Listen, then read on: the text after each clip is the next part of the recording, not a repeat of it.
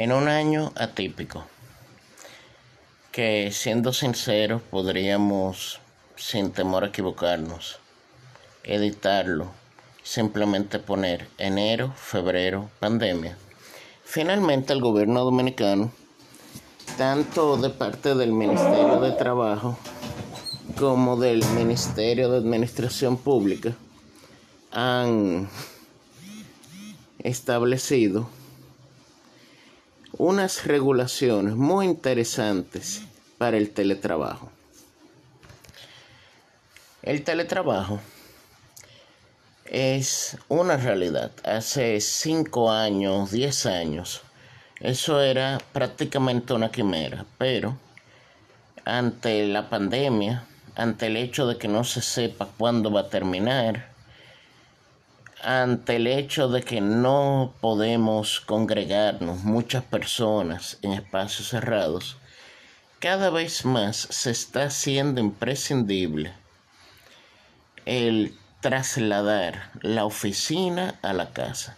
Eso tiene ciertas ventajas, pero también conlleva desventajas.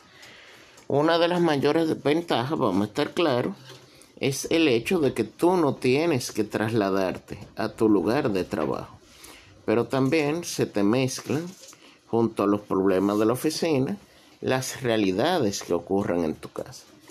Pero ya volviendo al tema principal, simplemente me pondré a enumerar algunas de las disposiciones que se repiten en ambas resoluciones y que de ahora en adelante van a regular lo que es el teletrabajo, tanto en el sector público como en el sector privado. Primero, un empleado que esté presencial puede perfectamente acordar con su jefe o viceversa un proceso de conversión. Esto es pasar de presencial a virtual, o sea, a modalidad de teletrabajo. Y si usted está en modalidad de teletrabajo, puede también negociar con su jefe para pasar a la fase presencial. Esa es una de las grandes innovaciones de ambas resoluciones. Otra cosa, se establece un cumplimiento de los horarios. Si es horario de trabajo y su horario presencial marcaba que usted trabaja hasta las 5, usted perfectamente puede desconectarse a las 5. ¿Por qué yo digo esto? Porque en estos primeros meses de pandemia, los trabajos se han multiplicado. Hay gente que honestamente cree que porque uno está laborando desde su hogar, no tiene horario, se puede coger una llamada a las 9, 10 de la noche, violentando el tiempo de descanso, y eso no debe ser.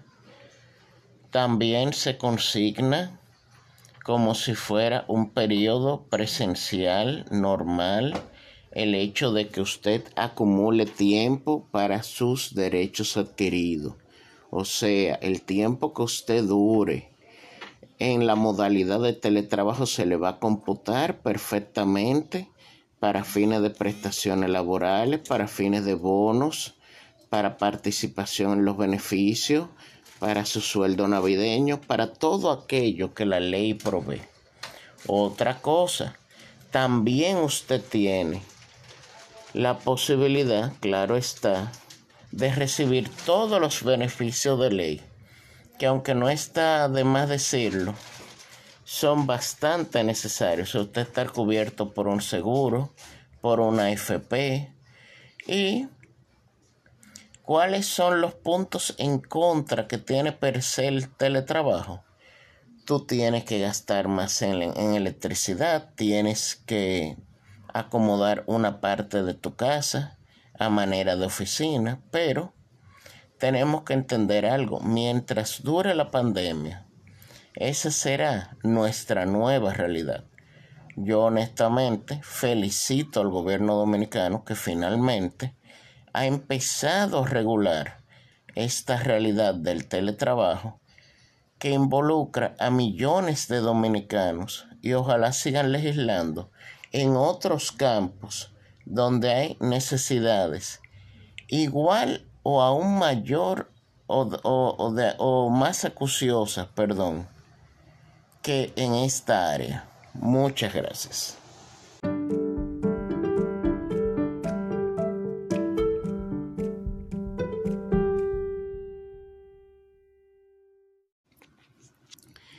Perú siempre fue una tierra mágica. Perú fue el centro del imperio de los incas, un imperio gigantesco que se extendía desde el sur de Colombia hasta el norte de Argentina, que tenía en un costado un tapiz azul gigantesco que era el Océano Pacífico, y por el otro un muro gigantesco, verde, soberbio, en ocasiones marrón, que son la cordillera de los Andes.